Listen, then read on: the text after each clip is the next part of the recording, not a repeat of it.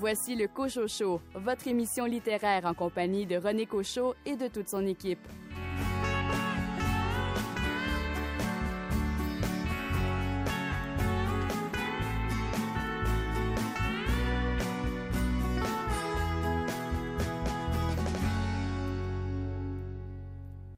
Pour survivre en ce monde, un rêve doit résister à l'adversité, à l'épuisement, à l'oubli.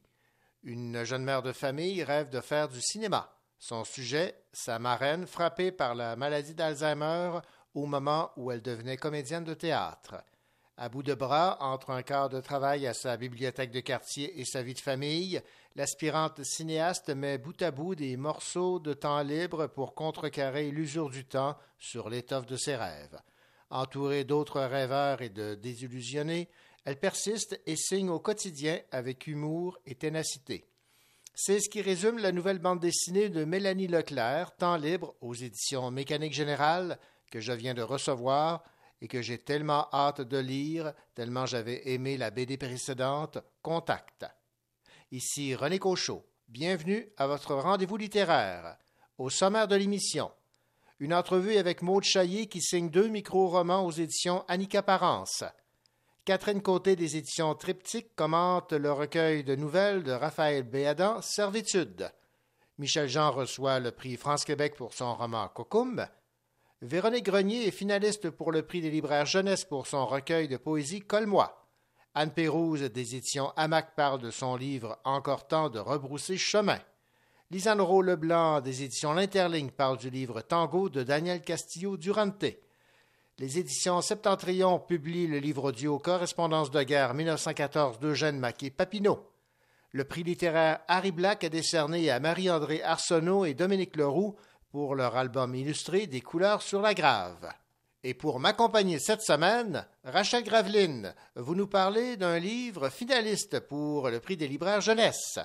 On parle de fausses nouvelles avec le roman Un parfum de fausses nouvelles par Pierre-Alexandre Bonin. Caroline Tellier, le livre dont vous allez nous parler était très attendu. Je vous parle du roman À train perdu de Jocelyne Saucier, publié aux éditions XYZ de la collection Romanichel. Louis Gosselin, quant à vous, quel roman est tombé entre vos mains? Le roman Brasier de Marc Ménard aux éditions Tête Première. Bienvenue au Cochocho.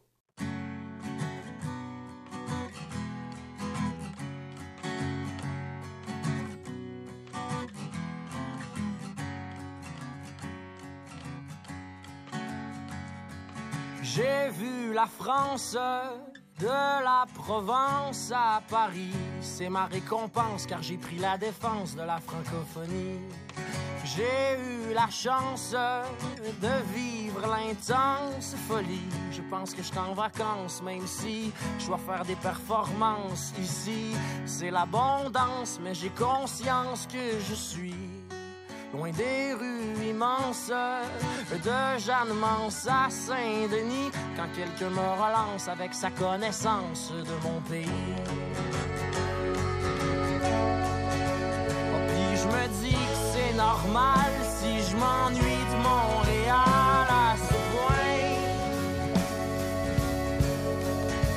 Oh, si je m'ennuie de mon grand lit métropolitain.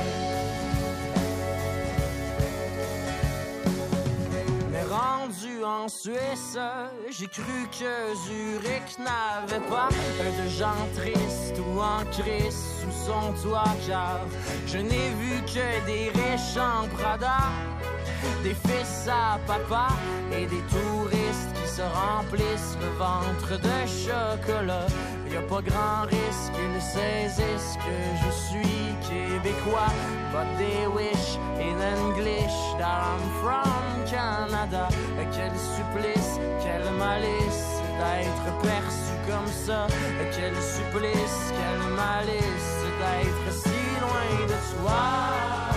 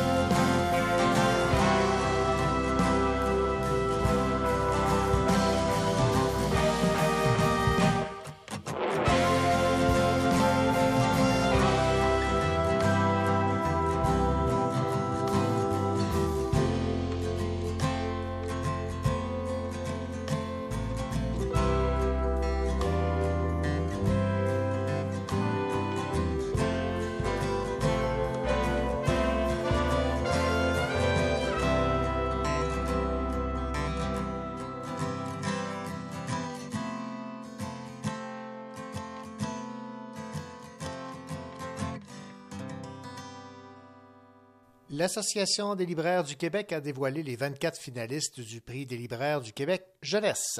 Dans la catégorie 5... Dans la catégorie 0 à 5 ans, les livres sont Bob le Bobo, Mon chien banane et Poco et le tambour. Dans la catégorie 6 à 11 ans, les finalistes sont Enterrer la lune, L'alerte au feu et Colle-moi de Véronique Grenier.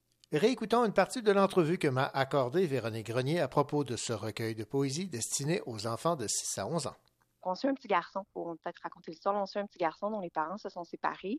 Euh, on ne sait pas exactement ça fait combien de temps qu'ils se sont séparés. Et euh, alors, Colle-moi, c'est la recherche donc de cet enfant-là, certes, qu'on recolle ses propres morceaux à lui, hein, les morceaux de sa peine. C'est aussi euh, la recherche de l'attention peut-être des parents là-dedans, qui, donc, qui souhaitent qu'il soit peut-être un peu plus présent. C'est aussi une quête, je vais vous dire, de soi, donc dans l'apprentissage aussi de comment on peut se coller soi-même, je vais dire ça comme ça. Mmh. fait qu'en gros, il, on peut on peut donc comprendre le col-moi qu'on le lit de plusieurs façons. Reconnaître l'émotion de l'enfant, euh, c'est euh, évidemment quelque chose qui, est difficile parce que la séparation des parents pour un jeune, euh, c'est un drame.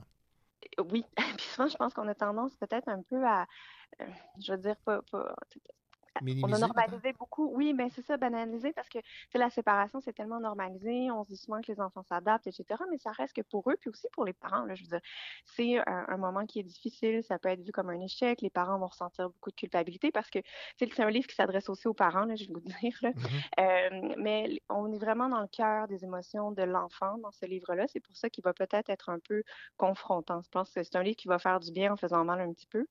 Et euh, je pense que ce qui, le message premier de ça, c'est l'importance de reconnaître ces émotions-là chez les enfants, de ne pas les banaliser, puis d'en prendre soin, surtout. Puis euh, je, pense que quand on, je suis une maman donc, qui, s'est séparée du, papa de ses petits, et, euh, et, je sais que souvent la culpabilité qu'on va ressentir comme parent peut faire en sorte que des fois, les émotions des enfants vont nous faire mal parce qu'on se sent justement responsable de cette douleur-là.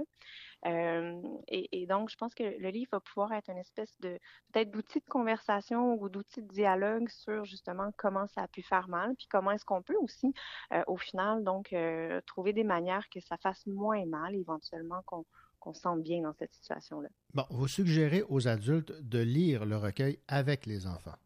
Tout à fait.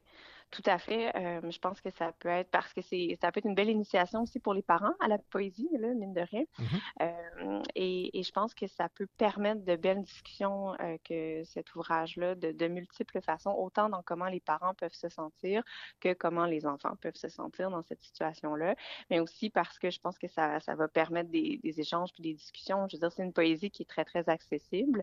C'est des images que tout le monde donc, peut, auxquelles tout le monde peut, j'ai l'impression, s'identifier, ou du moins beaucoup de gens peuvent s'identifier.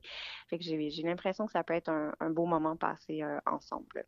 Et le canal de la poésie dans ce livre Colle-moi, en quoi la, poésie peut euh, être euh, quelque chose de, bénéfique lorsqu'on lorsqu'on en fait la lecture pour un jeune qui vit un drame comme celui-là? Je pense que la, poésie, mais c'est un terrain de jeu, premièrement, puis je l'ai quand même pas mal utilisé là-dedans. Euh, c'est la capacité de créer des images aussi, puis de, de, de faire traverser des émotions. Fait je pense que c'est le canal. Tu sais, souvent, une histoire ou un roman, c'est une histoire qui est linéaire. On peut s'identifier à un personnage. Bon. Mais avec la poésie, c'est un peu l'art de faire surgir l'émotion, de faire vibrer. Donc, je pense que c'était vraiment un canal très, très approprié, justement, pour, euh, pour ça, parce que, euh, du moins, je, je, je sais qu'il y a certaines images au travers du recueil qui sont très parlantes, très fortes, qui vont faire ressentir beaucoup de choses. Donc, c'est pour ça que je pense que c'est euh, un canal qui est intéressant. Puis d'autant plus, c'est pas des images bleu, vert, rouge, asphalte, là, où est-ce qu'on va vraiment se creuser l'esprit pour essayer de comprendre. les interprétations sont très faciles et très accessibles. C'était Véronique Grenier qui nous parlait de son livre Colle-moi, finaliste dans la catégorie 6 à 11 ans pour le prix des libraires du Québec jeunesse. On poursuit notre coup d'œil cette fois dans la catégorie 12 à 17 ans. Les livres sélectionnés sont Lac Adélard, Rap pour un violoncelle seul et Un parfum de fausses nouvelles de Pierre-Alexandre Bonin. Cette fois, réécoutons une partie de la chronique de Rachel Graveline qui était consacrée à ce livre de Pierre-Alexandre Bonin, Un parfum de fausses nouvelles. Parlons de fausses nouvelles. C'est à cette tentation-là que le personnage de Félix va être soumis dans l'histoire. Et je vais d'ailleurs vous lire tout de suite le petit extrait qui vous mettra dans l'ambiance de comment le personnage vit ça. D'accord. C'est le thème musical de l'émission matinale de CQFD 100 qui me tire du sommeil. Même si j'entends la pluie qui s'infiltre dans le résumé de l'actualité de Paul Bachand, l'animateur, je souris. On est lundi, mais pas n'importe lequel. C'est le jour de la parution du nouveau numéro de l'Écho de Saint-Barnabé, le journal de l'école écrit par les élèves de la polyvalente. J'ai hâte de voir la réaction des autres quand ils vont lire mon article sur la sous-utilisation des tableaux blancs interactifs par les professeurs. C'est un sujet explosif et j'ai passé des semaines à rencontrer des enseignants pour leur poser des questions. Pour l'instant, je parais ça un peu au lit, le temps d'écouter Bachand parler de la grève possible dans une usine de fromage à grains. Sauf qu'au moment où il fait jouer un extrait d'une entrevue avec le représentant du syndicat, j'entends Mom qui m'appelle Félix, mon petit poussino, le déjeuner est prêt. C'est vraiment le ton de la mère. Euh, je, l'entends comme ça dans ma tête.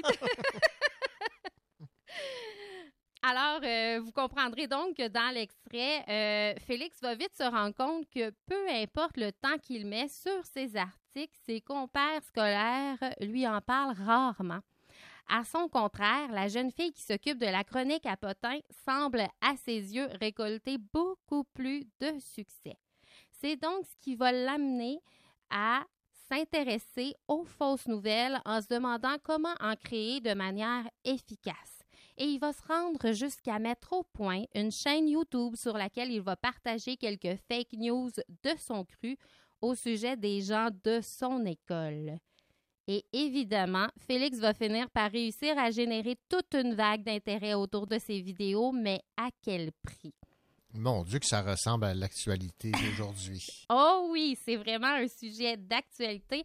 Et c'est d'ailleurs l'originalité du propos, euh, en fait, de roman jeunesse qui m'a incité à prendre le temps de découvrir l'histoire. Et évidemment, il y a aussi la page couverture qui est très satirique où on voit un rouleau de papier de toilette en plein centre.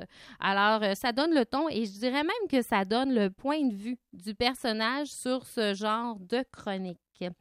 Malgré tout, Félix va se sentir tiraillé entre son envie de devenir un journaliste intègre et son besoin de reconnaissance en gardant en tête que euh, c'est le sentiment de validation comme ça des pères est, quand même particulièrement dominant à l'adolescence, on peut aisément s'imaginer que chaque jeune comprendra le déraillement final euh, du personnage. Et dans une aventure comme celle-là, on pourrait s'attendre à voir apparaître un ton moralisateur, mais comme c'est une narration interne, le phénomène se produit pas, ça, ça empêche cette déroute-là qui n'est pas vraiment souhaitable. Et l'auteur reste très bien ancré dans le déroulement de son action. Donc, les réactions, les émotions des gens autour de Félix, comme celles de Félix, restent très justes et vraisemblables. Donc, on peut dire que c'est une manière habile de prêcher par l'exemple et de créer une histoire près de la réalité des jeunes avec un sujet d'actualité. Et sans quoi, un petit point au passage que j'ai vraiment aimé, c'est que Félix a deux mamans. Et je trouve vraiment que c'est une belle idée de sortir du standard qu'on a tendance à souvent reproduire. Puis, tu sais, c'est pas, on, ne met pas d'accent particulier là-dessus. C'est juste comme ça. c'est une belle représentation. Puis, euh, je trouve ça le fun. Je trouve qu'on devrait souvent euh, prendre plus le temps d'essayer d'introduire justement des, différences dans nos livres, dans nos créations. Sans quoi, dans l'ensemble, l'auteur nous offre euh, une fiction qui est simple, qui est courte et qui est efficace, dans laquelle les jeunes vont pouvoir se retrouver, tout en étant plongés justement dans un sujet d'actualité où les péripéties euh, demeurent ancrées dans le quotidien, puis c'est très bien développé. Je pense que c'est un bon petit livre euh, sur lequel mettre la main pour vos adolescents. C'était les commentaires de Rachel Graveline à propos de ce roman Un parfum de fausses nouvelles de Pierre-Alexandre Bonin, finaliste dans la catégorie 12 à 17 ans pour le prix des libraires du Québec Jeunesse. Et finalement, dans la catégorie bande dessinée, les finalistes sont Aventure aux Ors, Jimmy Tornado et Pauline, Une petite place pour moi. Voilà donc pour les 24 finalistes du prix des libraires du Québec Jeunesse. Ici Louis Gosselin. Dans un instant, je vous parle du roman Brasier de Marc Ménard.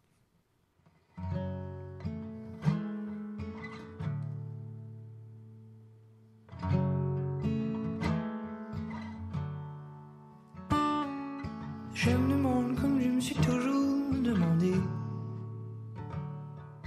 Qui suis-je et par quoi suis-je guidé? J'ai souvent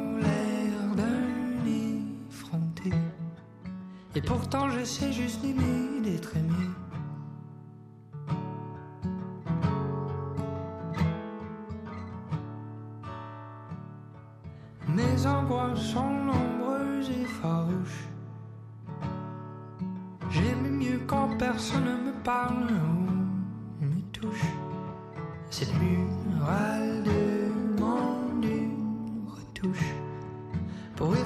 Effacer les graffitis qui me semblaient bien autrefois, mais qui sont maintenant devenus si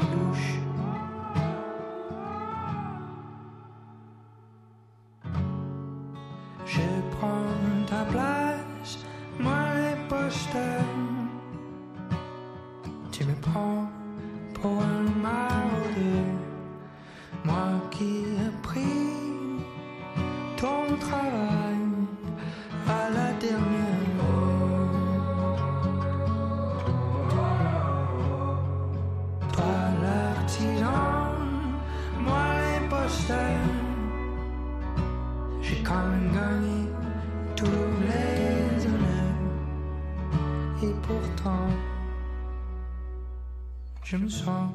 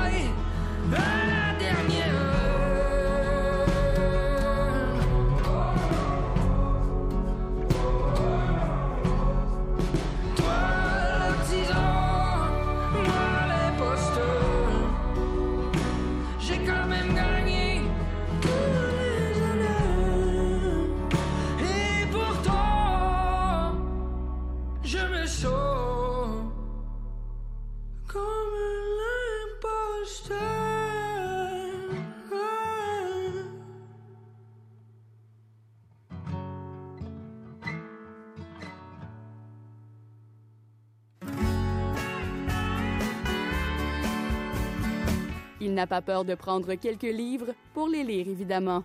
Louis Gosselin.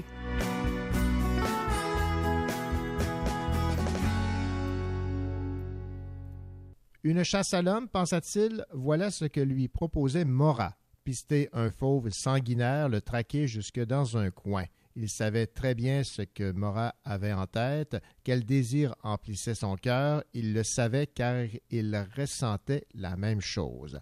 C'est ce qu'on peut lire sur la quatrième de couverture d'un roman qui a pour titre Brasier de Marc Ménard. C'est aux éditions Tête Première et c'est un livre qui est tombé comme ça, par hasard. Mais non, c'est pas, c'est pas un hasard. Entre les mains de Louis Gosselin. Bonjour, Louis. Bonjour, René.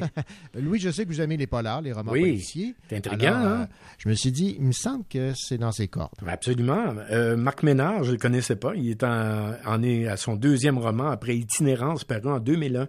C'est un économiste et auteur de plusieurs études sur l'industrie du livre, du disque et du spectacle. Alors, euh, ça semble une passion, l'écriture, Ouais. mais peut-être pas la- la- le, le travail principal. oui, c'est ce que je constate. Ça n'empêche rien. Brasier raconte l'histoire de Philippe, donc, qui a 25 ans, plus tôt en Europe, était un activiste. Il avait suivi son ami Morat à la poursuite de néo-nazis et de leur chef. Bon, Philippe, depuis 15 ans, était convaincu que Morat était mort, et voilà qu'il réapparaît à Montréal, et il contacte pour reprendre du service. Alors Philippe décide d'abandonner sa famille, repart dans un nouveau périple avec Morat, et c'est l'occasion pendant ce périple de repenser à sa vie, à ses valeurs, à découvrir qui il est. C'est un roman sombre. On alterne dans le temps entre le présent à Montréal, le présent étant en 2002, où Philippe est établi à Montréal, et l'époque où il était avec Morat dans les années 80. Et à cette époque-là, ben, Philippe était un gars révolté, violent, puis quand Morat le, recontacte, ben, c'est comme si son passé, ses démons refont surface. Il se sent obligé de le suivre. Il est tiraillé entre sa vie plutôt tranquille, puis son destin de changer le monde, son désir de changer le monde, puis d'agir. Alors jusqu'où il va aller dans cette deuxième période, si on veut, de sa vie violente. Est-ce qu'il va revenir un bon garçon ou il va continuer d'être très, très violent? Il se pose plein de questions pendant, ce périple-là. C'est un roman qui est bien écrit, ça nous tient éveillés, ça nous tient en haleine. On veut savoir qui est exactement ce Mora, quels seront les choix de Philippe. Et c'est, les choses sont pas claires au début. On se demande, je ne me souviens plus jusqu'à quelle page, mais on se dit, mon Dieu, il s'en va où donc? C'est quoi la quête, c'est quoi le but de l'affaire, puis juste de se poser cette question-là, ben mon Dieu, ça nous incite à continuer. sais, on se dit, je, je lâche pas ça, je veux savoir c'est quoi, je veux savoir c'est qui Mora, puis c'est d'où il sort, puis pourquoi tant d'acharnement, qu'est-ce qui s'est passé dans sa vie, et ça on le découvre de belle manière, je trouve, tout au long du roman. Même vers la fin, on apprend des détails qu'on aurait pu faire en introduction, puis nous le présenter. Voici la vie, comment, voici ce que j'ai vécu, et là c'est l'histoire mais non, c'est tout tout le temps par petits morceaux tout au long de l'histoire. Fait que ça, je trouve, ça crée euh, un intérêt supplémentaire pour lire, le livre jusqu'à la fin. Bon, on se demande aussi à la fin à quoi ça sert de à quoi ça sert de faire une vie comme ça? Est-ce que ça vaut vraiment la peine de tout gâcher pour un, euh, un désir, une utopie ou un, une volonté de changer le monde? Est-ce que un ça idéal. vaut un idéal? Voilà, merci. Est-ce que ça vaut vraiment la peine de vivre cette vie-là? Mm-hmm. C'est des questions qui restent sans réponse parce que c'est tellement personnel à chacun.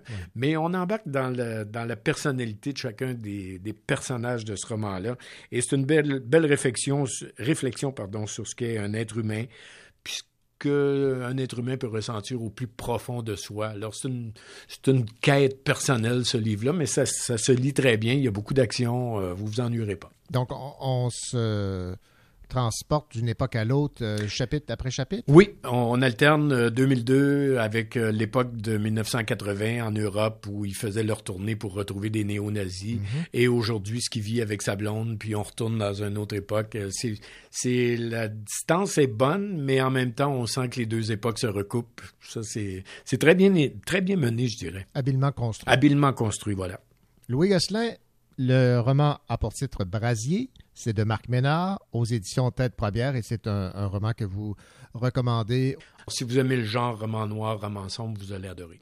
Merci Louis Gosselin. Au revoir.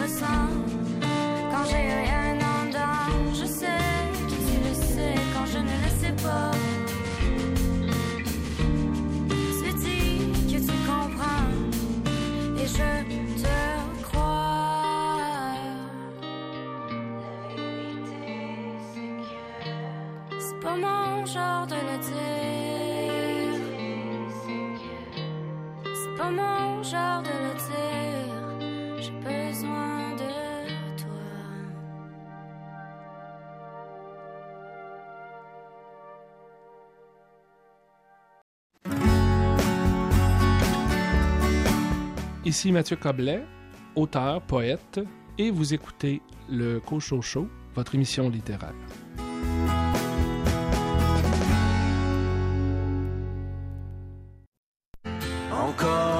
à se lever en même temps que le soleil, la face encore un peu poquée, mon 4 heures de sommeil. Je tire une coupe de pof de clope, job done pour les vitamines, puis un bon café à l'eau de mop, histoire de se donner meilleur mieux. Yeah.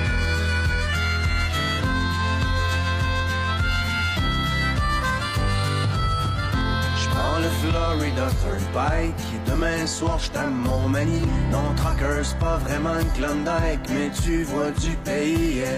Surtout, ça te fait réaliser que derrière les beaux paysages, y a tellement d'inégalités et de souffrance sur les visages. La question que je me pose tout le temps, mais comment font tous ces gens pour croire encore en la vie dans cette hypocrisie?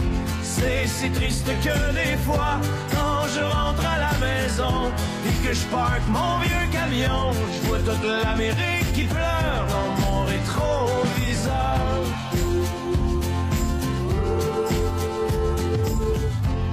Je traîne dans ma remorque tous les excès de mon époque, la surabondance surgelée, shootée, suremballée, yeah. Pendant que les vœux pieux passent dans le beurre, que notre insouciance est repue, c'est dans le fond des containers que pourront pourrir les surplus. La question je me pose tout le temps, mais que feront nos enfants quand il ne restera rien que des ruines? C'est si triste que des fois, quand je rentre à la maison et que je parque mon vieux camion, je vois toute l'Amérique qui pleure dans mon rétroviseur.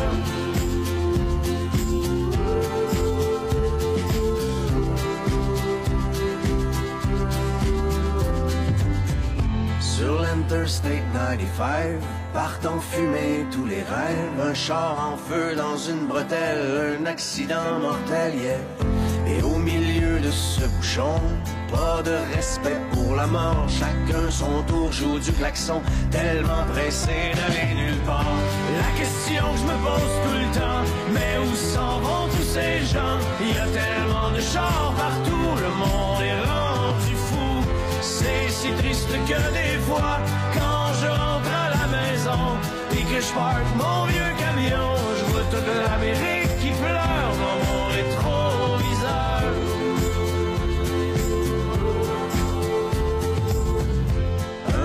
stop d'autoroute, pogné pour manger de la chenoute. C'est vrai que dans la soupe du jour, y a plus tellement d'amour, yeah.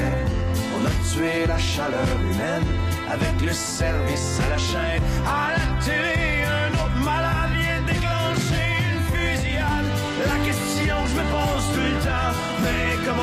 ces pauvres gens pour traverser tout le cours d'une vie sans amour? C'est si triste que des fois et que je parque mon vieux camion, je vois toute l'Amérique qui pleure dans mon rétroviseur.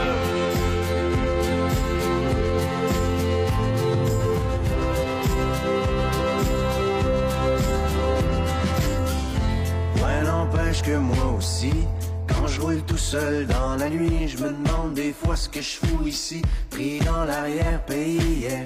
Je pense à tout ce que j'ai manqué avec Mimi puis les deux filles et j'ai ce sentiment fucké d'être étranger dans ma famille.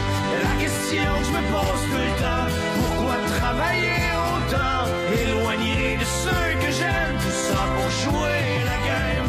C'est si triste que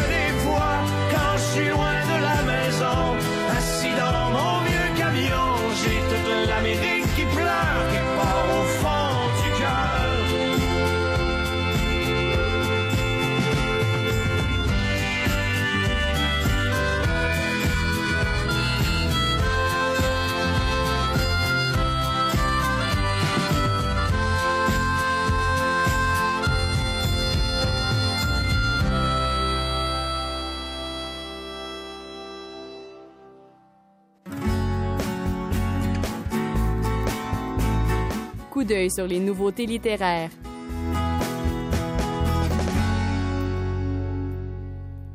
Dans Encore temps de rebrousser chemin, des destins se jouent, et ils se jouent souvent à deux. Ces destins s'accompagnent aussi de littérature, de mots, de livres et de chansons. Voici qui résume le nouveau livre de l'auteur Anne Pérouse. On écoute l'auteur nous parler de son œuvre, publiée aux éditions Hamac. C'est un, recueil de, textes courts. C'est toujours difficile de résumer un recueil de nouvelles euh, il y a des nouvelles, il y a des contes et il y a des récits autobiographiques aussi, dont je l'ai mis dans ce, ce, contexte du recueil de nouvelles pour peut-être euh, voiler euh, un peu, même beaucoup l'autofiction. Euh, je me suis donné plusieurs défis d'écriture dans ce recueil de nouvelles. Je me suis donné le défi d'écrire des couples. Euh, pourquoi? Parce qu'en littérature, euh, je pense que la figure du couple pourrait effrayer là plusieurs euh, auteurs ou autrices. C'est difficile de traiter du couple en, le renouvelant. Donc le défi était de, contourner les clichés dans l'écriture du, couple. Donc chaque texte pour moi porte un couple, même si parfois c'est un personnage qui va se, dédoubler. Euh, mais euh, on est toujours euh, dans la figure du couple que je voulais euh, euh, particulière, que je voulais euh, marginaliser, que je voulais euh, un petit peu original. Donc c'est un défi que je me suis donné. J'espère le, le, réussir. Vous me le direz. Donc c'est vraiment ce, ce, cette notion de couple que j'ai travaillé.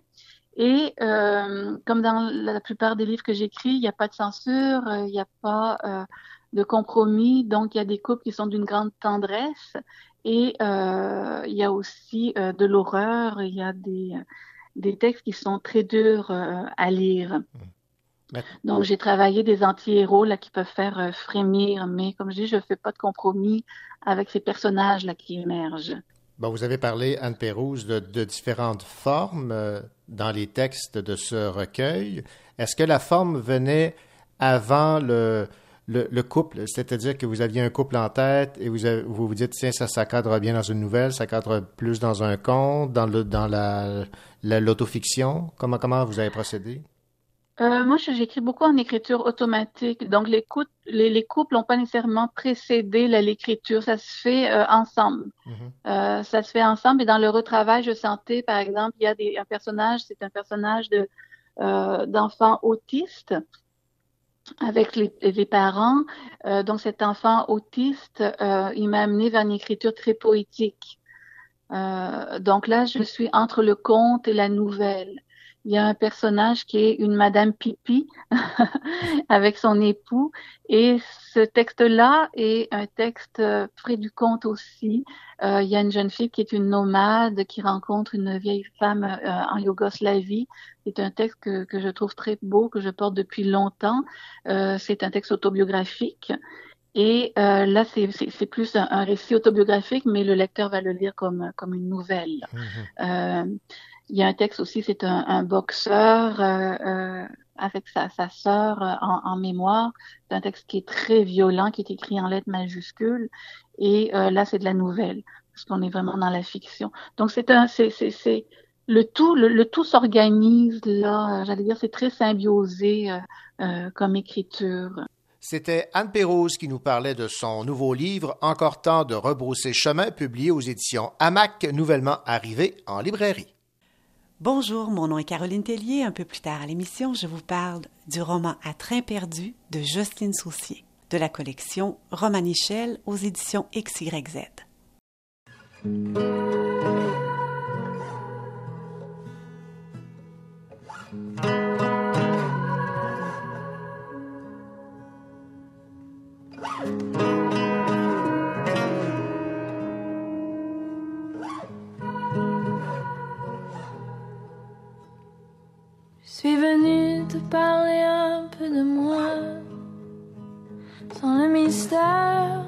Que je traîne.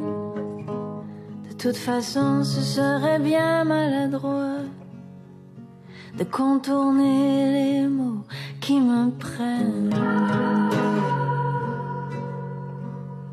Je suis venue te parler un peu de moi, de ces démons qui se promènent ce feu qui brûle les doigts, qui laisse des traces sur ce que j'aime.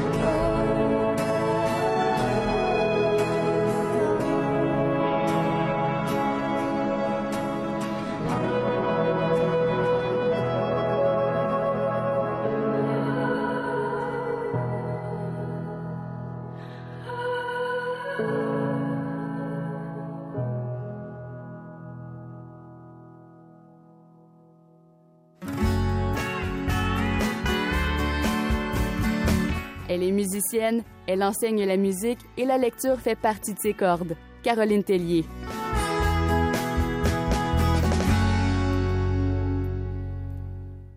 Caroline Tellier, bien le bonjour. Bonjour René.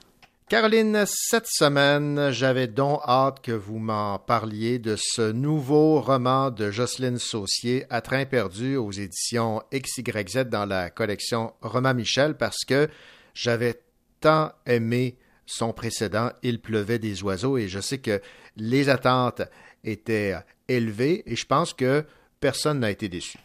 En effet, René, euh, Jocelyne Saucier est une des auteurs les plus audacieuses que j'ai lues. Comme dans Il pleuvait des oiseaux, elle a choisi dans Un train perdu des sujets peu exploités. Elle intègre des personnages ordinaires, humains, assez âgés, mais des anti-héros super authentiques. Elle nous lance dans toutes sortes de directions et cette fois-ci dans, sur toutes sortes de rails. C'est bon ça. Alors parlez-moi un peu de, de l'action, de, de quoi ça parle?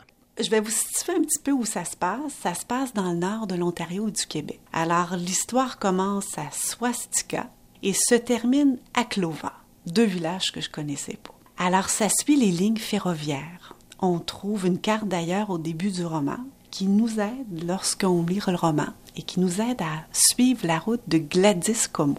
Alors, c'est une histoire tortueuse où cette Gladys Como disparaît en prenant le train. Elle quitte Swastika, une petite bourgade au nom inusité.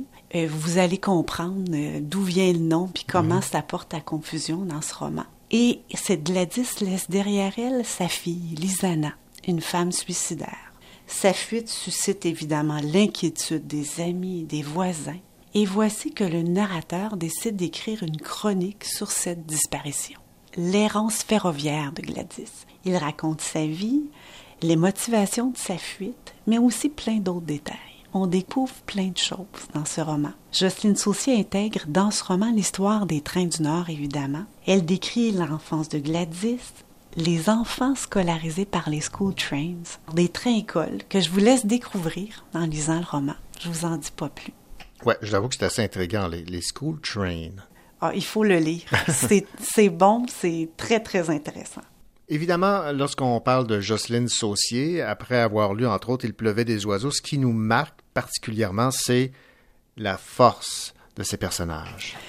Exactement, René. Euh, ces personnages, c'est du monde ordinaire, puis finalement, elle en fait des géants. Euh, ils sont tellement touchants et je vais vous en parler de quelques-uns. Donc, cette Gladys, qui est une femme tout en sourire, sa fille dépressive, sa meilleure amie Suzanne, qui partage l'amour des trains avec euh, Gladys. Et je vais vous dire ce que c'est aussi un tuk-tuk. Jouer au tuk-tuk. J'ai joué au tuk-tuk avec elle et j'ai compris le plaisir qu'on pouvait y prendre. C'est très zen. Le bruit est tellement puissant qu'il anéantit tout ce qui papillonne dans notre tête. On n'appartient plus à l'ordre de la pensée quand un train passe. Il nous transporte là où on ne va pas en un autre temps. Mais je ne parvenais pas au bon compte. Je disais 62, elle disait 58, et je comprenais à son sourire qu'elle avait gagné. La nostalgie du train, la nostalgie du sifflement de ces bêtes puissantes qui viennent réveiller ce qu'il y a en attente au plus profond de soi, c'était ce qui l'avait ramené dans cet endroit perdu. c'est beau, ça n'a pas de bon sens. C'est beau tout le long comme ça, René.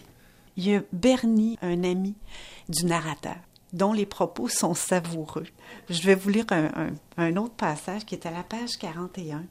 Ça, ça m'a parlé parce qu'il y a un peu de musique là-dedans. Mm-hmm le narrateur parle de son ami, de Bernie, qu'il connaît bien. Il dit Il a une petite note que j'entends chez lui et qu'il doit entendre aussi. Nous avons une même tonalité de sentiment, un peu heurté, un peu distancié, qui nous ramène à nous-mêmes. Je lui téléphone et il sait aussitôt où j'en suis. Si je doute de moi-même, si je suis perdu dans le fatras d'informations accumulées, ou si j'ai simplement besoin d'entendre ma voix dans la sienne. Et moi, là, une tonalité de sentiment, là, j'avoue que c'est vraiment une belle trouvaille. Vraiment. Ça m'a touché ce, petit mm. paragraphe-là intensément. Je continue de vous parler des quelques personnages. Mm-hmm. Donc, il y a les voisins de Gladys et il y a aussi Janelle, l'amie improbable de Janelle. C'est une, une jeune femme qui fuit sa vie comme Gladys fuit sa mort. Et c'est aussi la flamme du narrateur. Et si vous voulez, un dernier passage ben où le narrateur parle de cette flamme.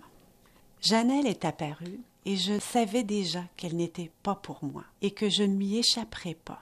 Je sais reconnaître en moi le saisissement devant une femme que je vais poursuivre jusqu'à l'odeur de sa peau, son haleine du matin, le chavirement de ses yeux, jusqu'au bout de notre fulgurance une femme insaisissable, venue de nulle part, qui ne ressemble à rien.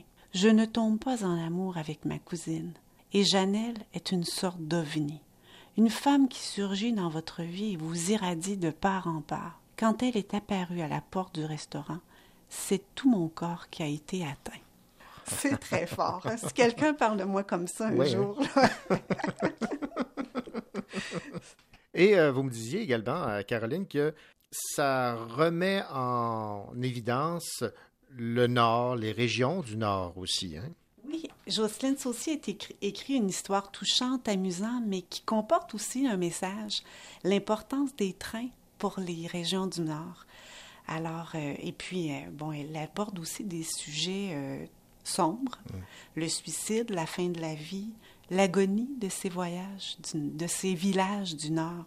Mais euh, évidemment, comme ces précédents romans, il y a quelque chose de très lumineux dans ce roman qui comporte une grande part de tendresse et vous avez vu, tous les personnages sont attachants. Jocelyne Saucier à son meilleur avec Train perdu aux éditions XYZ dans la collection Romain Michel et euh, on ne sera pas très, très surpris de votre choix musical. Non, je me suis pas forcée très fort, mais c'est tout à fait approprié. Le Train du Nord, et ce sera, c'est chanté par Richard Séguin et Marie-Claire Séguin. Merci beaucoup, Caroline.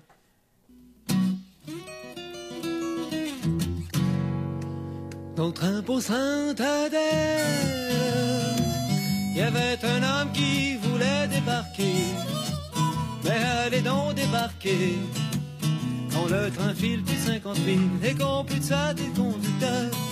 Oh, le train du Nord, dans le train pour Saint-Adèle, il y avait rien qu'un passager. C'était encore le conducteur. Imaginez pour voyager si c'est pas la vraie petite douleur. Oh, le train du Nord. Chou-chou, chou-chou. Le train du Nord, le train du Nord. Au bord des lacs, des petites maisons. Ça vire en rond. Le train du Nord, c'est comme la mort quand y a personne à bord. Oh, le train du Nord. Un train pour Saint-Adèle. En montant la côte infidèle. Le conducteur et puis chauffeur sont décidés à débarquer. Puis train tout seul a continué. Oh, le train du Nord. D'un train pour Saint-Adèle. Et rendu dans le bout de mon laurier. Personne n'a pu l'arrêter. Paraît qu'on l'a vu filer dans le firmament la nuit passée. Oh, le train du Nord. Chou-chou, chou-chou. Le train du Nord, le train du Nord. Le train du Nord a perdu Nord. Rendu l'autre. Train du Nord a perdu Nord. Puis c'est pas moi qui va le blâmer.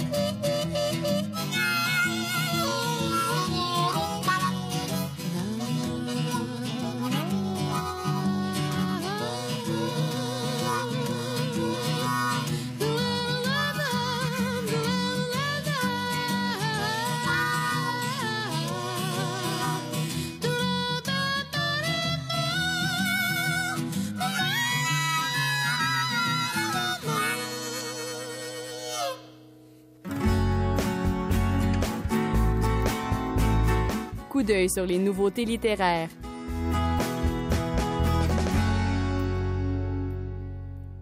Dans son nouveau livre Tango, axé sur le choc des cultures et le déracinement, Daniel Castillo Durante arpente les chemins de travers pour offrir une lecture inédite du monde actuel. Pour en savoir plus sur cette nouveauté en librairie, écoutons Lisanne Leblanc des éditions L'Interligne nous en dire plus. Tango, en fait, c'est très particulier euh, parce que c'est un recueil de, micro-nouvelles. Donc, c'est vraiment des nouvelles de deux à trois pages environ. Donc, très, très, toujours très condensé, très punché. Euh, c'est, euh, en, gros, ça, s'articule autour de l'exil. Donc, souvent, ça va être un exil soit métaphorique ou un vrai exil, des vraies frontières qui sont traversées ou ce sont des, des frontières intérieures, si on veut, qui sont dépassées.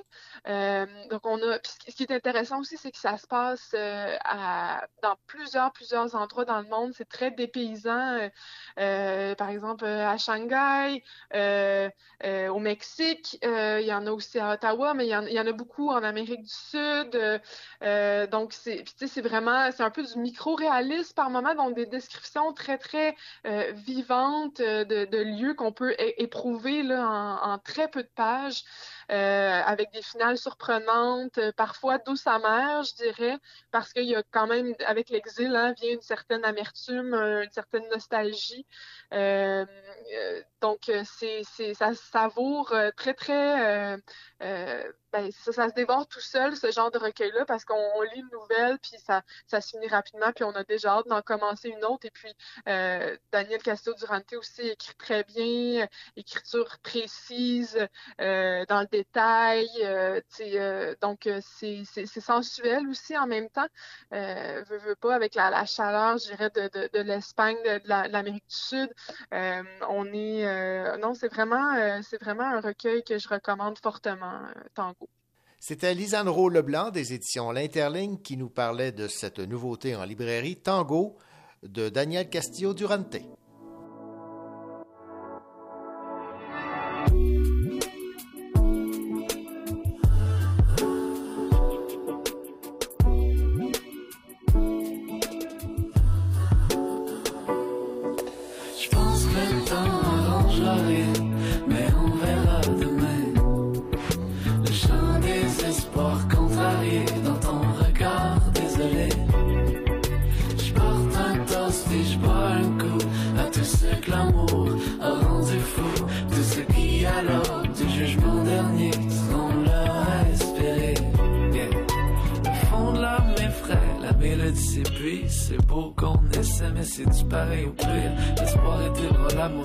Chambre en. Dans l'océan des oubliables, on peut nager longtemps.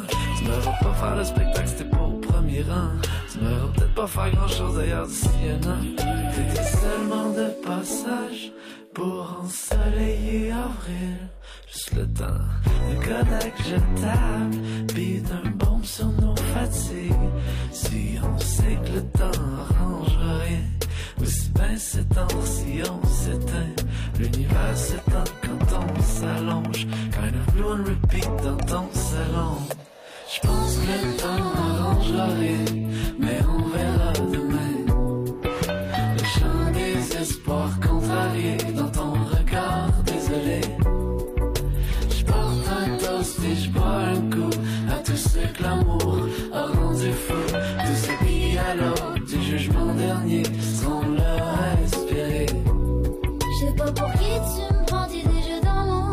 Strings attached, it's the way I roll. Faut pas t'en prendre au tough, un coup que t'auras compris que je joue les héroïnes.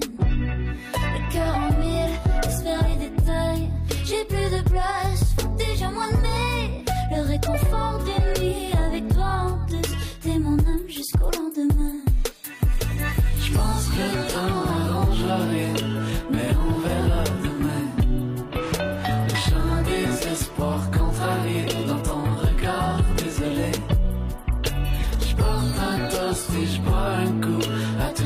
l'amour a rendu fou. Tous ceux qui, alors, du jugement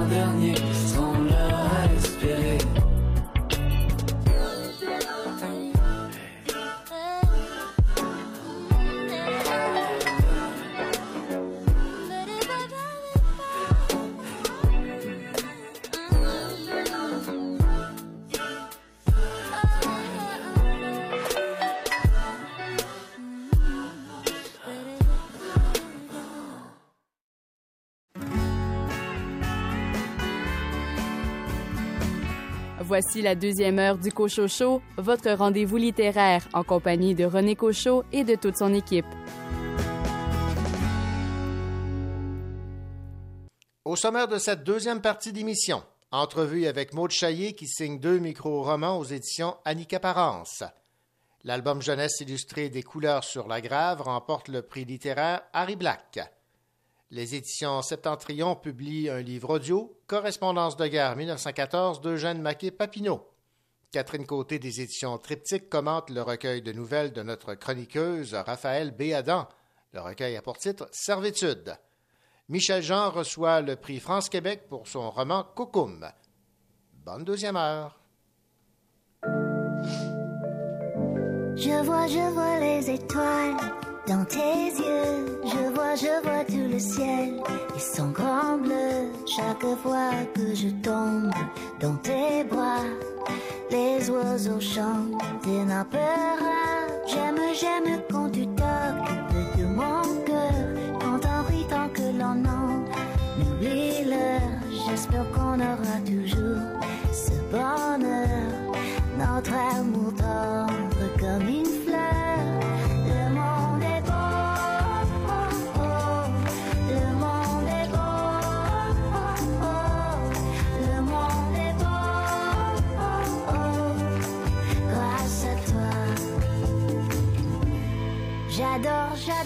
chaque nouveau matin dans nos draps blancs, main dans la main.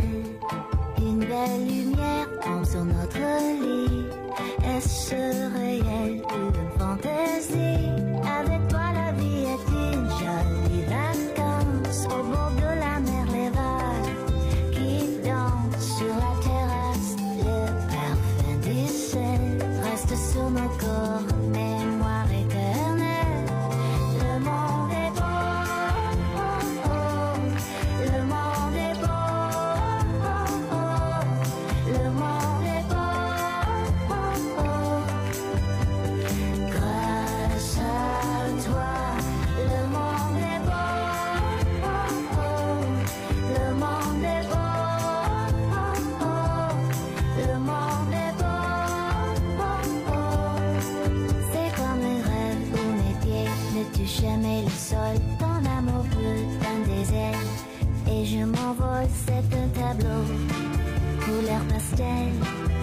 Un cadeau qui me rappelle le monde est beau.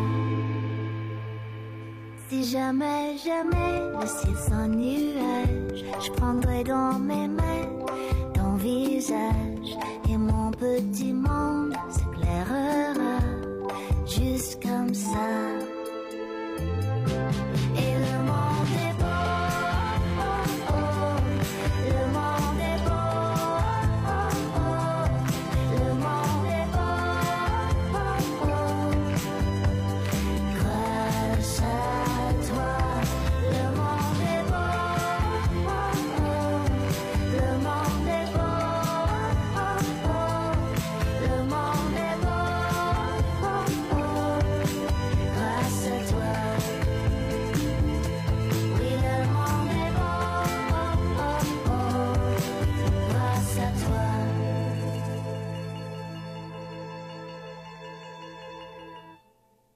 Le Centre du livre Jeunesse canadien et Communication Jeunesse ont remis le prix littéraire Harry Black à l'auteur Marie-André Arsenault et à l'illustratrice Dominique Leroux pour leur album Jeunesse des couleurs sur la grave. L'album paru aux éditions de La Morue Verte en octobre 2019 s'est notamment démarqué auprès du jury pour la qualité exceptionnelle de son texte et de ses illustrations. La charmante histoire aborde le thème de la séparation avec délicatesse. La mise en valeur de la communauté, la douceur de la plume poétique de l'auteur ainsi que l'univers visuel de l'illustratrice ont plu au jury. On écoute un extrait d'une vidéo de l'auteur Marie-André Arsenault qui fait la lecture de son album jeunesse Des couleurs sur la grave.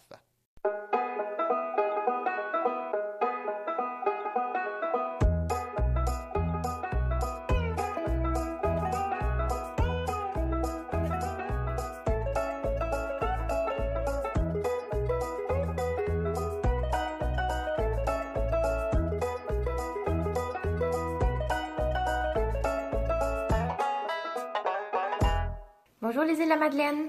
Moi, je m'appelle Marie-André Arsenault. Et aujourd'hui, grâce aux activités culturelles des îles, je peux te raconter une belle histoire. Je suis très heureuse aujourd'hui de venir te présenter Des couleurs sur la grave. Des couleurs sur la grave, c'est un livre que j'ai eu la chance de bricoler, on peut dire ça comme ça, avec Dominique Leroux. Dominique Leroux qui est une artiste, une artiste qui fait de la peinture, du collage, de la photo. Tu vas voir, chacune des images de mon livre, c'est comme un trésor. Puis notre livre, on l'a publié aux îles avec les éditions de la Morpherte. Alors comme tu peux voir, mon histoire, elle se passe sur la grave. Et les deux personnages, c'est deux petites filles que tu vois ici, que tu connais peut-être. Et on va aller découvrir quelle aventure elles vont vivre. T'es prêt? Il fait gris sur la grave aujourd'hui. Les couleurs se sont endormies. Entre papa à la marina et maman dans l'atelier, on n'a nulle part où aller. Elle s'appelle Flo et Fée. et elles ont l'air confinées, hein, prises sur la grave, à pas pouvoir bouger.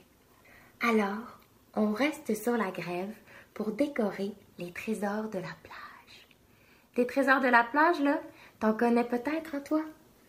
Des coquillages, des petits morceaux de bois, des petits cailloux aussi, des morceaux de verre polis par la mer. Je suis sûre que t'en as déjà ramassé. C'est notre petit chemin de cailloux colorés qui nous permet de dire aux gens qu'on les aime. Très bientôt, le printemps va revenir et on pourra recommencer à aller jouer tous ensemble. Bye bye tout le monde. Bonne activité.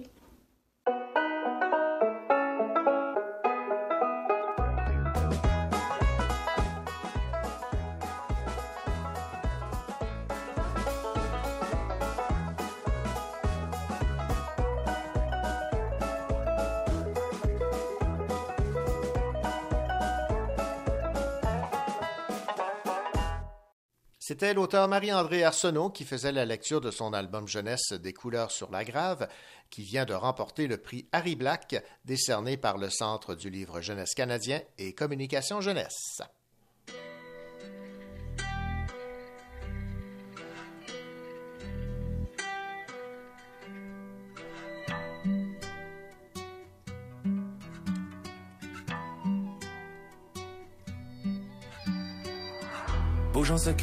Avec le set, je suis pas dans parade. Traque nos faits et gestes, fais gaffe où tu step ou finis en cavale. Les haters en restent, ta chienne en laisse, ma bitch en Prada. J'ai fait mon chemin, ce monde est mien, Pacino ma balave. Je fais plus la peine au mot, y'a plus rien à faire no more. Je fais que compter le magot et flexer sur ta gauche, je suis plus dans les bails normaux. Non, je fais plus la peine au mot, tu peux nous prendre au mot. Y'a mon âme intacte, les anges dans mon bac. I ain't going back no more. Motoralement, aucune limite. Y'a que des à mon panorama. Pris pour que mon aura brille autour de moi. Beaucoup de drip pour que mes soucis se noient. J'attendrai toujours au point de non-retour. Si tu crois en l'amour, marche avec moi. Je sais qu'une chose, à chacun son tour. On meurt tous les jours, mais on ne vit qu'une fois. Je fais plus la peine au mot. Y'a plus rien à faire no more. Je fais que compter le magot et flexer sur ta gauche. J'suis plus dans les bails normaux. Non, je fais plus la peine au mot Je sais qu'une chose, à chacun son tour. On meurt tous les jours, mais on ne vit qu'une fois. Yeah. Devrais-je partir ou rester haut? Notre nuit chaude, mon cœur reste cold. Nuage de smoke quand je respire haut. Y'a que les racks qui m'inspirent haut. Y'a que son sein droit de percer haut. J'm'en tape de pack un Bercy haut. Je vais changer le hack en merci haut. J'fais jamais l'acte, Dieu merci haut. J'ai changé le rap way back en 2012. Sur le tapis rouge, j'ai les blues comme Snoop. Si vrai connaît vrai, dis-moi, on se connaît d'où? Garde un d'autre raisonnable à chaque fois qu'ils me dap. J'crois pas leur cap, je ni carbure au cap. C'est pas moi qui disparaît si jamais je snap. Faut que je protège le sac comme tardif haut. Y'a que quand je suis loin d'eux que je me sens bien. La misère serait-elle moins dure au soleil? Oh. J'emporterai le magot dans mon mausolée. Oh. Pour me payer la vie de rêve dans mon sommeil. Bouge en secret avec le set, je suis pas en parade. Traque nos faits et gestes, fais gaffe où tu step ou finis en cavale. Les haters en restent, ta chienne en laisse, ma bitch en Prada. J'ai fait mon chemin, ce monde est mien, Pacino ma balave. Je fais plus la peine au mot, y'a plus rien à faire no more. Je fais que compter le magot et flexer sur ta gauche, je plus dans les bails normaux. Non, je fais plus la peine au mot, tu peux nous prendre au mot. Y'a mon âme intacte, les anges dans mon bac. I ain't going back no more. Motoralement, aucune limite. Y'a que des yeux à mon panorama. Pris pour que mon aura brille autour de moi. Beaucoup de drip pour que mes soucis se noient. J't'attendrai toujours au point de non-retour. Si tu en l'amour, marche avec moi. Je sais qu'une chose, à chacun son tour. On meurt tous les jours, mais on ne vit qu'une fois.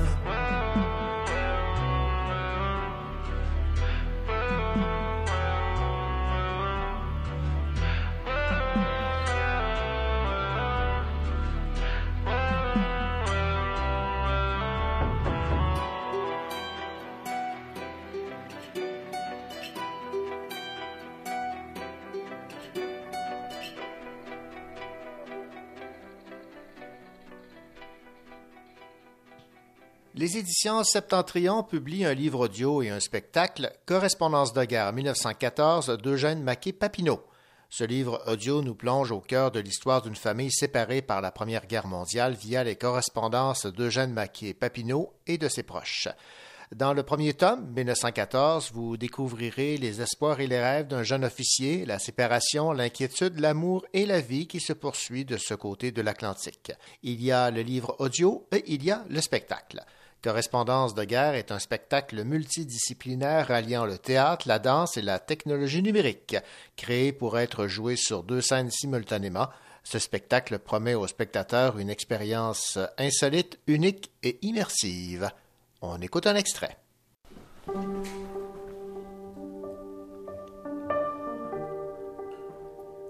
C'est le sergent Raoul Hogg qui est mort. Il est neuf heures à peine et depuis deux heures déjà, il repose en terre du sommeil dont on ne s'éveille plus. Vraiment, ces tristesses enragent et puis font réfléchir. La guerre est bien terrible chose. Je commence à le réaliser. Et puis voyez-vous, ce n'est pas fini, mon tour viendra. Il faut que nous y passions tous. Dans un mois, une semaine, demain, tout à l'heure peut-être, l'obus que l'on à charger dans le canon là-bas, derrière la colline boisée, celle qui a l'air si tranquille et où tout semble repos, mais dont les grands arbres sans feuilles et aux troncs meurtris et labourés dissimulent les engins de guerre, la trompeuse colline cache peut-être la mort qui tout à l'heure viendra faire tomber ma tête et arrêter ma plume. Et puis voyez-vous, j'aime tout autant mourir que de rester là, étendu sur la terre, perdant mon sang, attendant de longues heures avant de pouvoir être transporté au milieu d'atroces souffrances par ces conduits en zigzag où chaque pas est un chaos et chaque chaos une douleur. Je vais finir, je crois, je n'ai plus le cœur à écrire. Il me manque presque. Je ne suis pas découragée, non, car il me faut penser aux autres qui me restent sur lesquels je dois veiller, jusqu'au jour où je devrai les sacrifier pour venger ceux qui sont tombés. Je termine car j'ai hâte d'aller laver mes mains qui sont pleines de sang.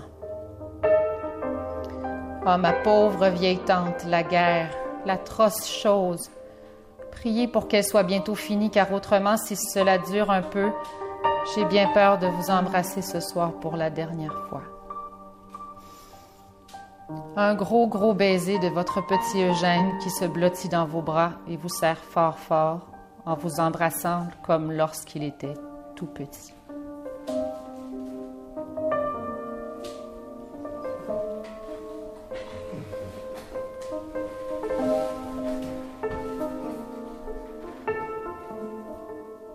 C'était un extrait du spectacle Correspondance de guerre 1914 d'Eugène Maquet Papineau, publié par les éditions Septentrion, qui fait l'objet également d'un livre audio. Ici Mylène Gilbert-Dumas. Vous écoutez l'émission littéraire Le Cochot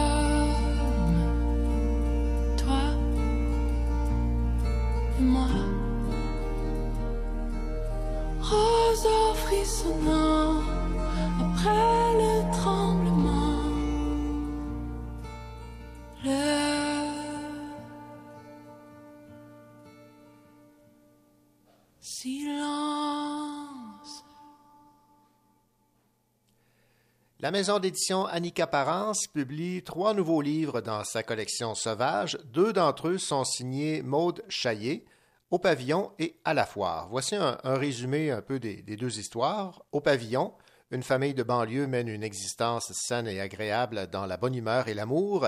C'est l'été, les vacances approchent, survient un événement inattendu qui arrive à la fillette de 9 ans et qui viendra perturber les membres de cette famille.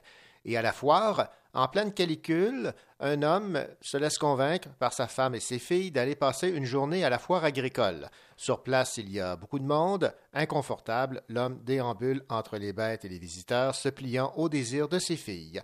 Il est confronté à l'homme qu'il est devenu et réalise qu'il en est prisonnier. Voilà donc pour le résumé de ces deux micro-romans signés à Maude Chaillé. Maude Chaillé, bonjour. Bonjour. Maude, vous avez choisi euh, la formule du micro-roman. C'est une formule qui vous plaît? En fait, je ne l'ai pas vraiment choisi. Euh, c'est plutôt une contrainte euh, que j'avais puisque, comme je travaille, je n'ai pas le temps de me consacrer à un roman.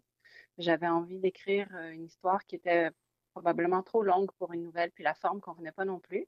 Alors, j'ai décidé de me lancer dans quelque chose qui était entre les deux et ça a donné euh, le micro-roman. Je trouve que au final, c'est un, un format euh, dans l'air du temps, en fait, qui, est, qui est accessible, qui fait en sorte que les gens euh, qui n'ont pas le temps comme moi, finalement, peuvent lire une histoire euh, courte, mais aussi intense qu'un roman. Votre écriture est, est donc moderne. Vous abordez de fond des, des- des problèmes de, de société, mais de façon concise. Avec brièveté et densité pour... je pense que c'est le bon moyen de rejoindre les gens. Je suis pas non plus quelqu'un qui aime le superflu. Euh, je suis assez concise dans la vie aussi, donc euh, ça me représente bien cette façon de- d'aborder un sujet. Bon, parlons maintenant de votre euh, micro-roman à la foire. Moi, j'ai beaucoup aimé ce micro-roman-là parce que j'ai moi-même été partie prenante des foires agricoles, mon père Ah, ayant des, des animaux. Alors, on a participé à ces expositions agricoles. Vous avez vous-même vécu les foires agricoles? Oui, c'est des sorties en famille que j'ai fait à quelques reprises. Donc, euh, j'ai vraiment observé à la fois les animaux, mais aussi les, les gens qui, Ouais. qui participent aux foires agricoles. C'est- J'ai trouvé ça assez fascinant de voir ce mélange-là euh, dans une foire agricole. On, on voit des gens de la ville, des gens de la campagne, euh, de toutes les classes sociales. Donc, ça m'a... Des animaux avec tout ça, c'est fascinant. Ça me faisait penser un peu à la fable Le rat des villes, le rat des champs. là. Oui, c'est une belle analogie, effectivement, surtout euh, par rapport au moment où mon personnage euh, parle avec un éleveur. On se rend, il se rend compte un peu qu'il a perdu son authenticité hein, euh, avec tout ce qu'il a acquis dans sa vie. C'est pas ça qui le rend heureux, tandis que l'éleveur, lui, mène une vie simple. C'est ouais, c'est la même analogie que le rat des villes et le rat des champs. Les personnages dans vos deux romans ne sont pas des super-héros, là. C'est vous et moi dans le quotidien. C'est une façon pour vous de faire en sorte que les personnes qui lisent euh, se sentent interpellées, s'identifient aux personnages? En fait, je suis partie surtout de, mon expérience, mais je voulais pas parler de moi. Donc, euh, j'ai choisi des personnages masculins pour euh, établir une distance, si on veut, entre eux et moi, mais ça donne quand même, c'est ça, des personnages tirés du quotidien tout à fait banal, une vie banale, finalement, oui, mais c'est pour ça que probablement que les gens peuvent s'y identifier. Je pense qu'à la mi-vie, la crise de la quarantaine, comme on parle, tout le monde a un peu de, de remise en question. Et je voulais pas parler de mes remises en question, mais je trouvais que c'était un sujet intéressant et qui n'était pas souvent abordé en littérature. Donc, j'ai pris le biais d'un personnage masculin pour, euh, c'est ça, des remises en question de leur vie, de d'où ils sont rendus, de, de leur rôle aussi qu'ils qu'ils jouent au sein de la famille, au sein de la société. Voilà. Et souvent, ça part d'un fait euh, quand même assez banal. Oui, parce que c'est comme ça aussi dans la vie. Il nous arrive pas des choses extraordinaires, mais des petits événements peuvent troubler beaucoup notre quotidien. La question que je me pose, en fait, c'est comment on appréhende notre vie, quel contrôle on a sur elle rendu à 40 ans, quand tout est établi, est-ce qu'on a encore euh, la possibilité de, refaire des choses? Ça, c'est surtout dans la foire. Au pavillon, mon personnage se rend compte que qu'il n'était pas prêt peut-être à devenir père ou que sa relation de couple n'est pas aussi parfaite qu'il le pense? Est-ce, qu'il a le contrôle là-dessus? C'est les réflexions auxquelles j'invite mes lecteurs. Oui, et à, la foire également, c'est à peu près le, le, même scénario qui se dessine. Là. Mm-hmm. Tout au long de, sa promenade euh, à la foire, mon personnage, euh, il va vivre des micro-expériences qui vont lui faire réaliser que finalement, il n'est pas celui qu'il pensait qu'il deviendrait. Par exemple, si on prend juste la, scène avec les vaches, il regarde les vaches Angus, il regarde les vaches à lait, puis entre les deux, il reconnaît pas la vache euh, de son imagier d'enfance. Mm-hmm. Et c'est un peu lui-même qu'il ne reconnaît pas. Euh, c'est le constat qu'il fait lui aussi. Il est, devenu une vache à lait pour sa famille. C'est lui qui l'a fait vivre. Donc, il se sent prisonnier de cette situation-là. Bon, vous décrivez des scènes de la vie ordinaire, mais sans porter de jugement, sans accusation. J'essaie de laisser vivre mes personnages. J'essaie de ne pas les juger, mais j'essaie aussi de ne pas, de pas en faire des caricatures. C'est pas toujours évident. Par exemple, dans mon pavillon, il y a la scène euh, du souper d'amoureux que le personnage masculin veut faire pour sa, pour sa femme. J'ai hésité à dire qu'il allait chercher une recette euh, sur Ricardo parce que ça me, ça me semblait cliché, mais c'est la vérité. En fait, c'est comme ça. Si on ne sait pas quoi faire à souper, si on mm-hmm. tape recette, c'est Ricardo qui tombe, qui mm-hmm. sort sur Internet. Donc, je l'ai laissé, mais j'essaie toujours d'être sur cette mince ligne entre la caricature et euh, la réalité j'ai voulu prendre une photo d'une période de la vie. Puis il y a toutes ces choses-là, en fait, qui, nous accompagnent. On s'en rend pas compte, mais quotidiennement, on fait face à nos relations avec les autres, nos relations à nous-mêmes, nos souvenirs, notre travail, les factures à payer, tout ça, ça fait partie de la vie. Donc, ça, a l'air très concentré dans mon histoire, mais je pense que c'est représentatif de, la, de toute la charge mentale qu'on a. Vous vivez en banlieue et euh, mm-hmm. c'est un endroit qui ne cesse de vous inspirer. On, l'a d'ailleurs euh, constaté dans vos deux micro-romans chez Annika Parence. Euh, qu'est-ce qui vous plaît tant là, dans, la banlieue? Ben, c'est cette impression que tout est parfait. On dirait que tout le monde voudrait avoir une vie parfaite en banlieue et doit donner l'impression que c'est ça aussi. Alors qu'en vérité, justement, derrière la façade, on se rend bien compte que tout le monde vit ces petits problèmes euh, de couple, de famille, de travail, de dépression ou quoi que ce soit. C'est ça qui me fascine, c'est l'intérieur versus l'extérieur en banlieue. Mm-hmm. ce qui se cache derrière, quoi. Ce qui se cache derrière, exactement. Qu'est-ce que vous aimeriez que les gens retiennent de la lecture de vos deux euh, micro-romans? Premièrement, j'espère qu'ils vont avoir du plaisir à les lire. Moi, j'ai eu beaucoup de plaisir à les écrire, puis je pense qu'en cette période, on a besoin de se changer les idées. Oui. Sinon, ben, peut-être juste réaliser que nos voisins ou les gens qui nous entourent, sous les apparences, tout le monde vit euh, des, crises et des remises en question. Maud Chaillé, merci beaucoup. Ça a été un plaisir de discuter avec vous. Je rappelle que vos euh, deux micro-romans viennent tout juste de paraître aux éditions Annika Parence. Merci. Merci beaucoup. C'était un plaisir.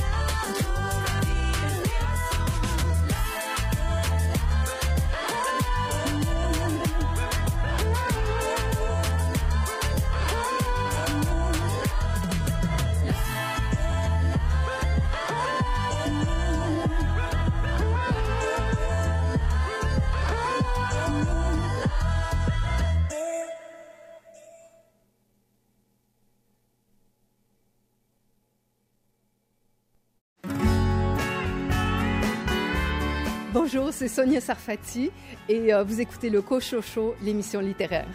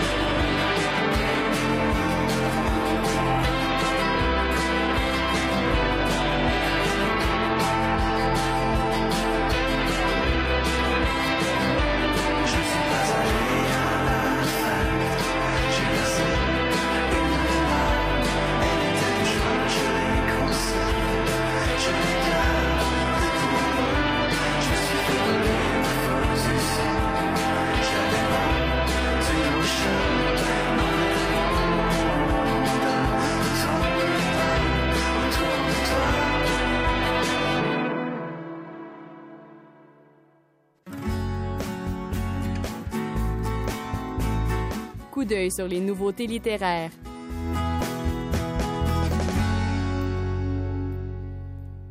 L'histoire d'amour entre Tintin et les jeunes lecteurs de la belle province a commencé bien avant que Hergé ne foule le sol de l'Amérique francophone pour la première fois et la seule fois en 1965. C'est ce qu'on apprend dans une nouvelle version du livre de Tristan Demers, Tintin et le Québec Hergé au cœur de la Révolution tranquille, nouvellement arrivé en librairie. On écoute Tristan Demers nous parler de l'arrivée du personnage de Tintin dans l'univers québécois c'est Yves Michaud, qui lui arrivait du Clairon de Saint-Hyacinthe avant de se lancer en politique active, qui était euh, à la barre du, journal La Patrie, mais responsable aussi de Messagerie La Patrie, qui distribuait dans tous les dépanneurs de la province, Mhm. la belle province, comme on disait à l'époque, euh, les différents euh, journaux et magazines. Alors lui, il s'est dit, ben, d'une part, je vais négocier avec la Belgique pour avoir Tintin chaque semaine dans La Patrie, dans le supplément jeunesse du week-end. Et en plus, je vais m'organiser pour distribuer le journal Tintin partout en province. Bien sûr, ce que fait l'affaire des libraires, puisque les ventes d'albums ont augmenté chez Casterman pour le territoire québécois. Alors, il y a une espèce, on parle souvent de convergence là, dans- depuis les années 2000. Mais ça existe, la convergence, en tout cas, Yves Michaud l'avait bien compris à l'époque. Sur le plan de la BD, c'est un amoureux de la BD, il fera la même chose avec Astérix plus tard. Mais c'est vrai que Tintin a été l'espèce de première convergence cartoon, si on veut, de, euh, du Québec dans les années, euh, dans les années, tout début des années 60, en fait. C'était Tristan Demers qui nous parlait de l'arrivée de Tintin dans l'univers québécois, ce qu'on peut lire, entre autres, dans la nouvelle version de son livre Tintin et le Québec, Hergé au cœur de la Révolution tranquille, nouvellement arrivé en librairie.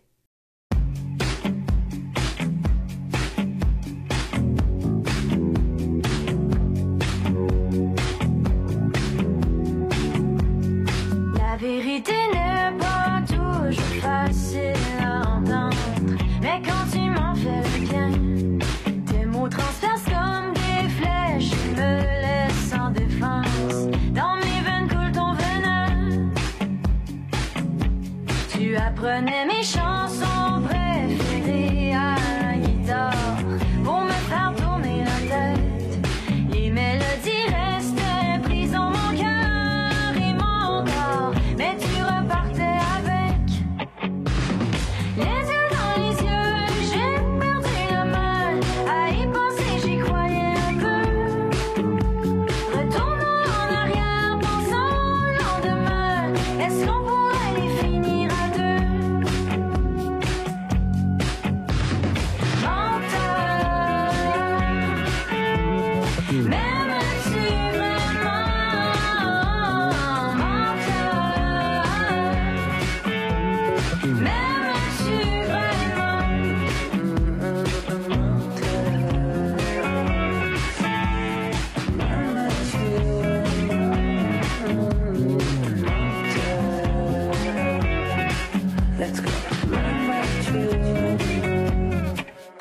Raconte-moi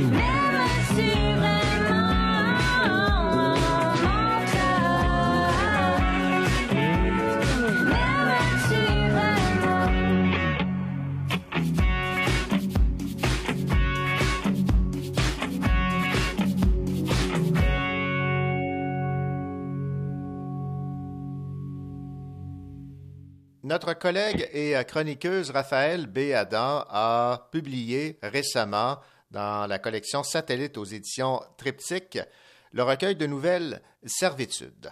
Et pour parler de ce recueil, nous avons en ligne Catherine Côté, qui est la directrice littéraire, directrice éditoriale chez Triptyque, qui a, dirigé ce recueil. Bonjour, euh, Catherine Côté. Bonjour. Catherine, euh, quand vous avez mis la main là, sur euh, ce recueil de nouvelles, première réaction et qu'est-ce qui euh, fait que euh, vous avez décidé de, le diriger, de, le publier? J'ai trouvé que c'était un livre qui était très original dans le sens où c'est un recueil de nouvelles fantastiques. Un petit peu comme on avait avec, disons, Guy de Maupassant dans les années 1800, de la littérature fantastique où l'intrigue repose non pas sur le fait que c'est de l'horreur, c'est pas de la science-fiction, euh, c'est vraiment de l'incertitude qu'on a.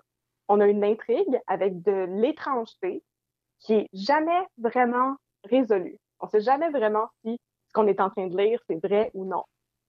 Et c'est, à mon avis, la, la force de ce livre-là. C'est très délicat, mais en même temps très puissant, cette idée-là de l'incertitude, de l'étrangeté. Il y a une formule dans les nouvelles où on, on termine avec un punch. Dans le Oui. cas de, de servitude, on, comme vous l'avez mentionné, on, on- on est plus laissé avec une interrogation. L'idée du punch, ça peut être interprété de plusieurs manières différentes. À mon avis, tu n'es pas nécessairement obligé d'inclure un punch si tu veux écrire une nouvelle. À mon sens, l'écriture de la nouvelle repose plutôt sur une tension. Et l'idée, c'est pas nécessairement d'avoir un gros, gros revirement de situation, mais plutôt d'avoir une tension qui se construit et d'arrêter la nouvelle au moment où on a amené le lecteur au bord du précipice. On pourrait pas faire un pas de plus, sinon on tomberait carrément. Fait que c'est plus cette idée-là qui, qui s'incarne à travers les nouvelles de Raphaël. Il y a une tension qui croît jusqu'au point où ça pourrait possiblement exploser, puis ça s'arrête juste avant. Le, le- on a le souffle coupé juste avant la grosse explosion, justement. On rappelle aussi que ça se passe dans une ville inventée, mais qu'on devine être Sherbrooke. Oui, c'est ça, qui s'appelle Riverbrook. Voilà. Oui, c'est ça, qui est, qui est un peu un, un clin d'œil à Sherbrooke, mais c'est un peu comme c'est n'importe quelle ville de, de banlieue. On voit ce qu'on retrouve euh, tout plein de personnages différents, tout plein de petits commerces qui sont là depuis des générations et des générations. C'est une ambiance parfaite pour justement ce genre d'intrigue qui se repose sur l'étrangeté, sur le décalage. Exactement. Catherine Côté, merci beaucoup de nous avoir parlé donc de ce recueil de Raphaël Béadan, Servitude, publié chez Triptyque dans la collection Satellite. Merci beaucoup. Merci.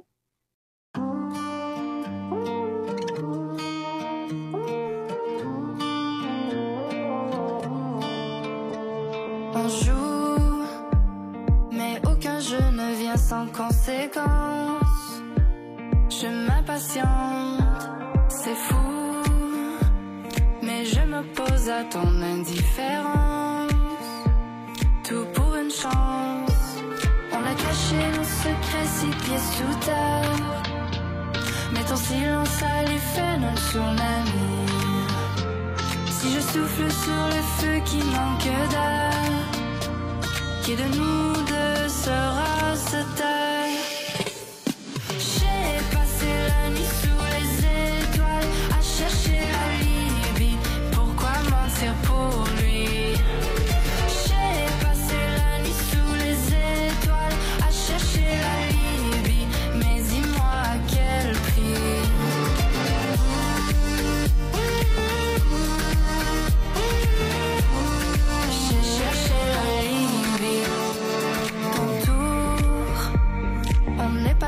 si près de se faire prendre.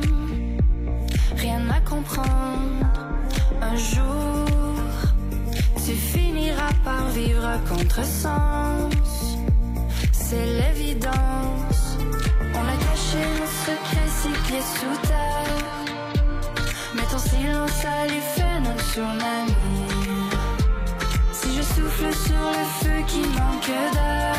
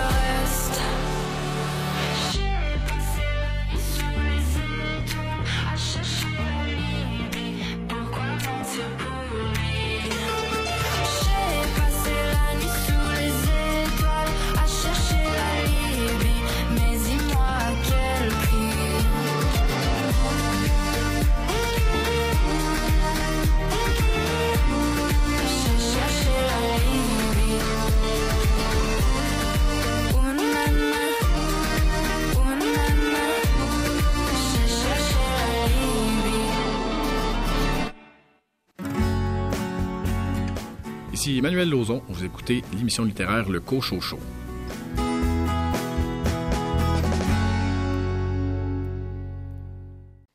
L'auteur et journaliste Michel Jean remporte pour son roman Cocum le prix littéraire France-Québec octroyé par la Fédération France-Québec Francophonie, une distinction qui a pour but de faire rayonner la littérature québécoise en France.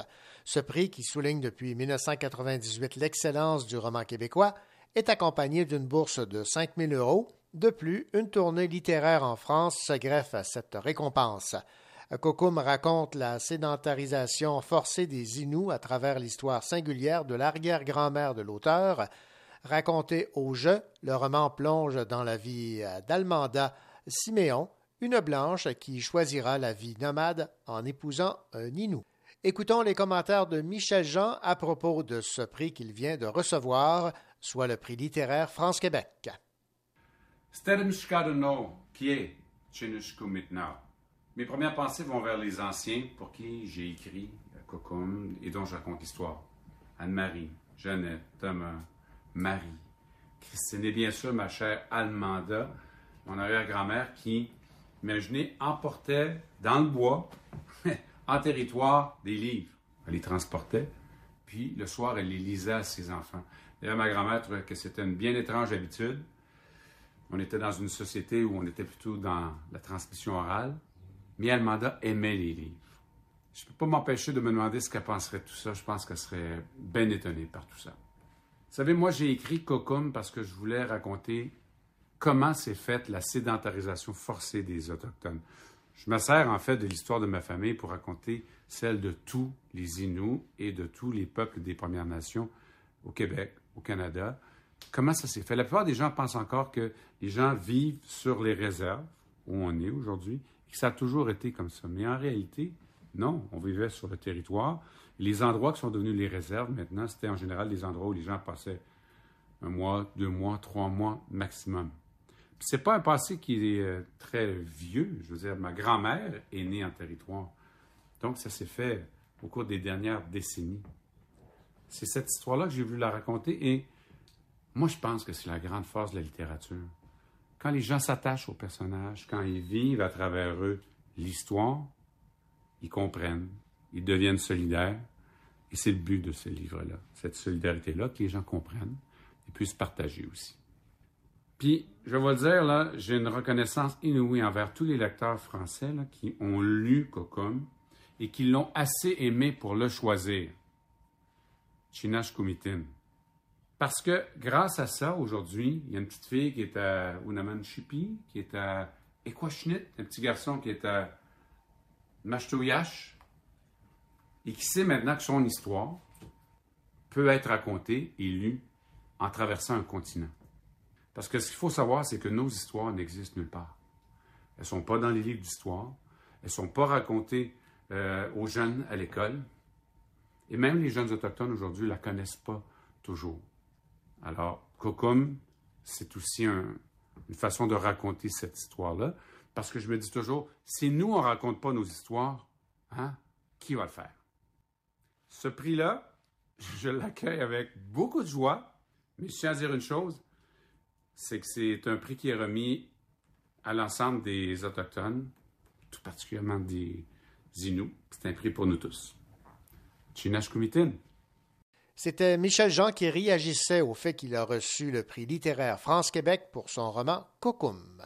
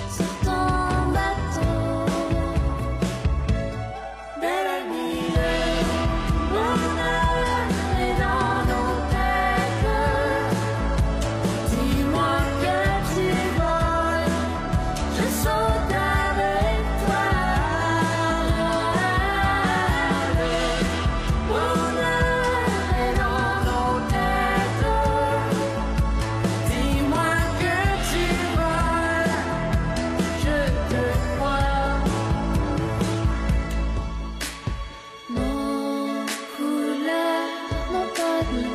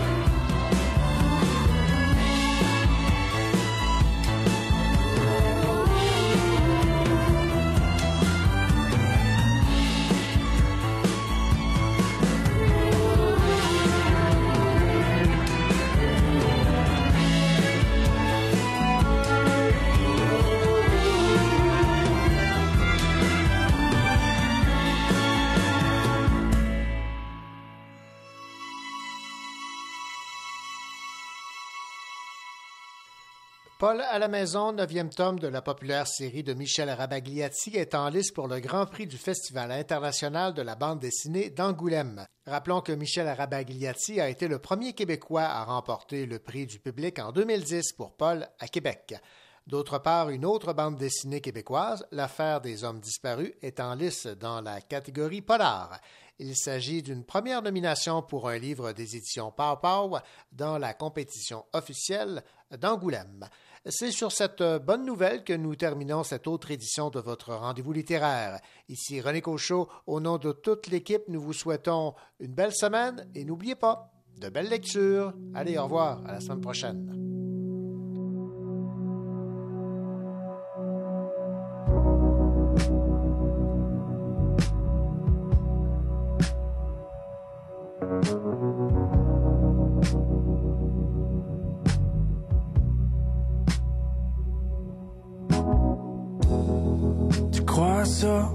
L'amour à distance?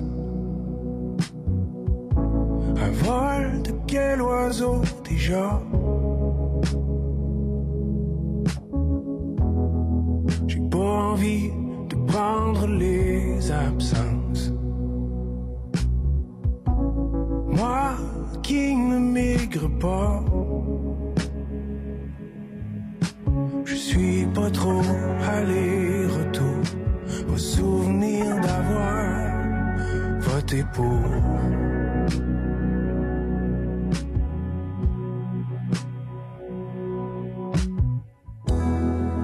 fragile comme un pied sur le lac. Au début du printemps. Paraît que l'on a seulement qu'une vie.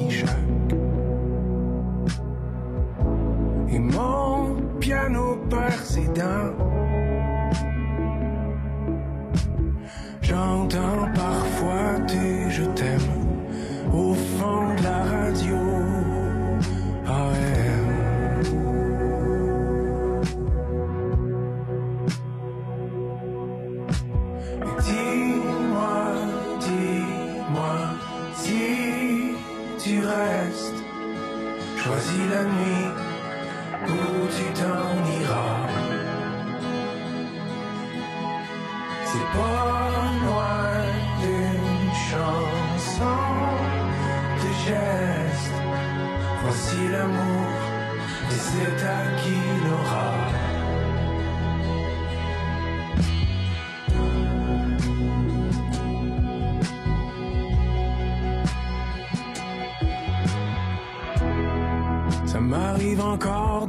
passer mon petit